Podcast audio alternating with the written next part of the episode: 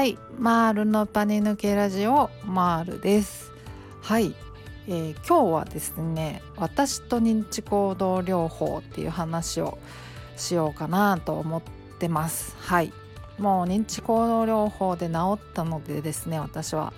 まあゴリゴリ押しているわけなんですけど私がまあでもことさら押すまでもなくですねまあパニック障害不安障害も含め、まあ、いろんなメンタルの疾患でねあの認知行動療法推奨されているし推奨されているというか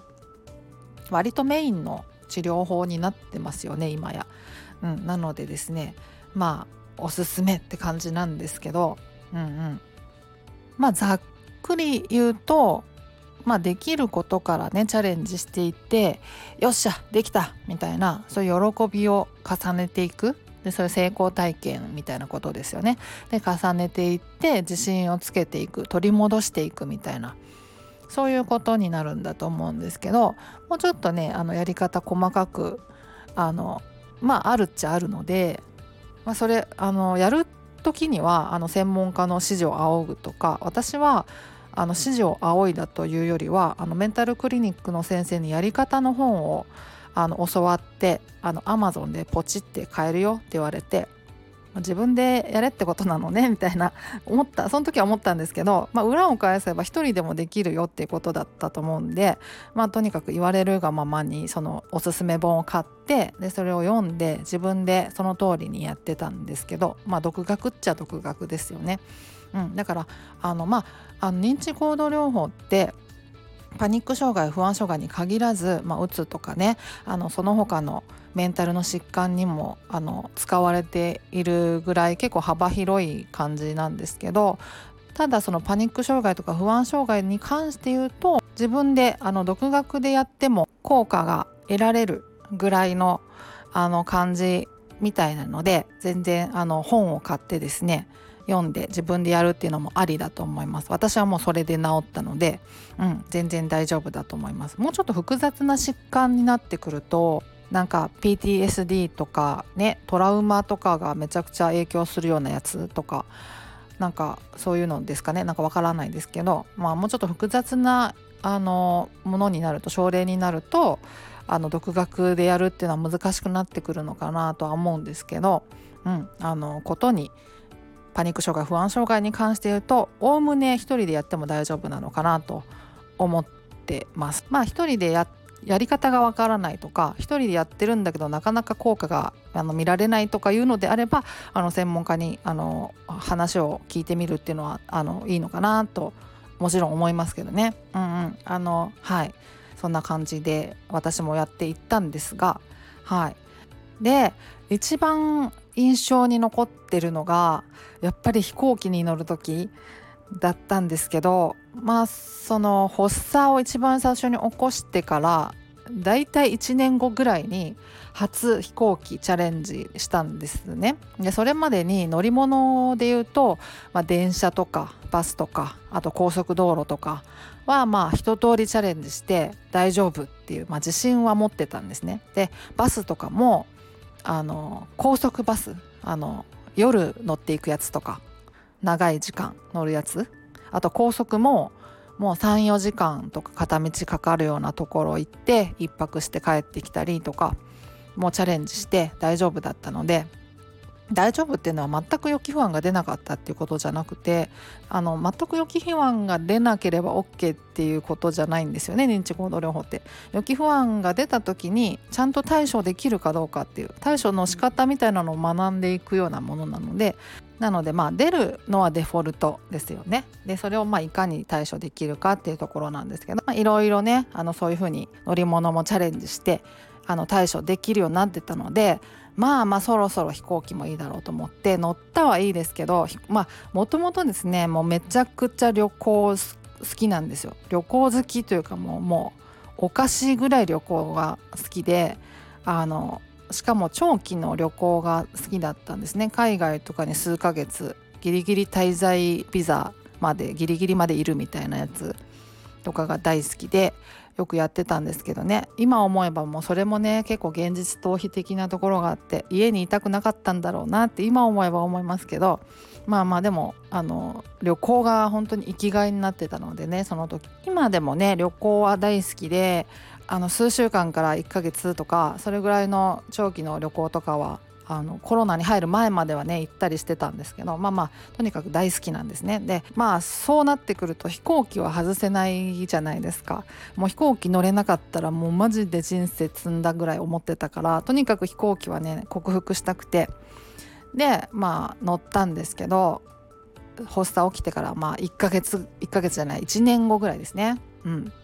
乗ったんですけどめちゃくちゃ怖くてやっぱり。乗り込む前までがもうめちゃくちゃ怖くて前日の夜夜ぐらいからもうもうすごい怖くてもうとにかくもう何も考えられなくなっちゃって怖い子っていうこと以外はもうガタガタ震えるしもう涙は出てくるしもうとにかく怖いですよね、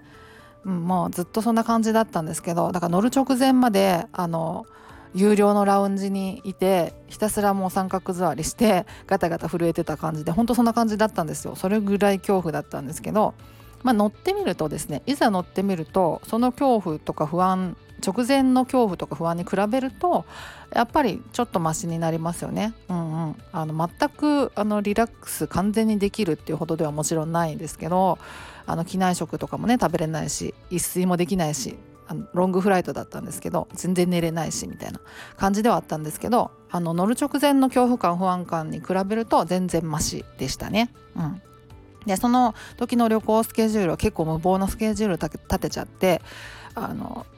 その着いてからまた国内線乗って移動とかっていうような感じだったんでトータル5回ぐらい乗ったんですね確か。でただでも乗るたびごとにあの予期不安も発作もなくなっていって帰国便になるとですねもうほとんど予期不安はなくなりましたね。うん、でもうあの乗ってからもかなりリラックスできるようになって、まあ、完全にリラックスできるほどではないですけどね。あのでもあの機内食も多分食べれたしあの映画なんかも見れた気がしますね。ちょっと寝れたし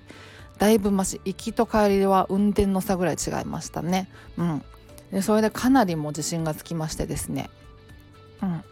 でそれ以来もう何度も飛行機は乗ってますがあの乗るたびごとにあの症状軽減していってもう全く今は出ないですね。出なくなりました。普通にも乗れます。はい。やっぱりだからまあ認知行動療法の基本っちゃ基本ですけどあの繰り返すっていうのがねあのやっぱり功を奏すんだなっていう感じがあのつくづくしたんですけどでその時思ったのがあのかなり無理したんですよね。やっぱり発作出ちゃってますからね。もう何も考えられなくて頭真っ白になっちゃうって段階でそれも発作出てますよねっていう感じなんですけどもうバリバリ予期不安出るしだからかなりもう無理はしたんですけどでそれでも全然あの達成感感じられたしあの悪化はもちろんしなかった。たので本当にそうあの、まあ、好きなことというか、まあ、熱狂しているようなことだったらあの結構無理しても大丈夫だなっていうのはその時思いましたね。うんうん、でも認知行動療法ってあの無理すればするほどいいっていうわけじゃないんであの普段は全然そんなことなかったんですよ全然そのできる範囲でやってった感じなんですけどまああの時々そういう無理はしてましたかね、うん、でも全然大丈夫でした。大丈夫でしたというかあの対処できたし悪化はしなかったです。少なくとも、うん、すごい達成感感じられたし。だからあの、まあ、認知行動療法っていろんな疾患にねあの使用されますけどパニック障害とか不安障害に関して言うとあの結構無理しても大丈夫なのかなと思ったりしたなっていう感じですかね。ただあの無理しなきゃいけないわけじゃないんですよ無理しないと効果がないっていうわけじゃないのであの全然できる範囲からやっていくのが一番ベストだとは思いますけど、うん、結構無理しても大丈夫かなっていうのは思ったなっていう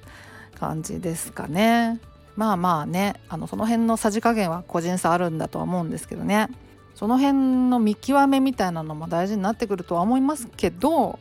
でもそんな難しく考えずにやっぱり、まあ、好きなことだったら頑張れるっていう、まあ、単純にそういうことなんだろうなと思いますけどね。うんうん、まあまああのそんなセンシティブに考えなくてもまあまあ大丈夫なのかなみたいな。いろいろねなんか心配になったりすると思うんですよね。あのどこまでやって大丈夫なのかみたいなところって。まあでもそれってやっぱり個人差あるからやってみるしかないと思うんですよね。やってみてあ無理だなと思ったらやめればいいしっていう。感じなのかなって思いますよね。うん。やってみないとわからないとこはありますからね。だからうん。まあ普段まあコツコツとあの自信を積み重ねていって時々あの好きなことで頑張るみたいな。の私はそういう感じでやってたんですけど今まあ振り返って統括するとそんな感じだったなって思うのでまあそんなにねあの難しく考えなくていいのかなと思ったりしますという話をちょっと長くなっちゃいましたがそんな感じです。はい。今日はそんなところで終わりにしようと思います。ではまた次回お会いしましょう。ではでは。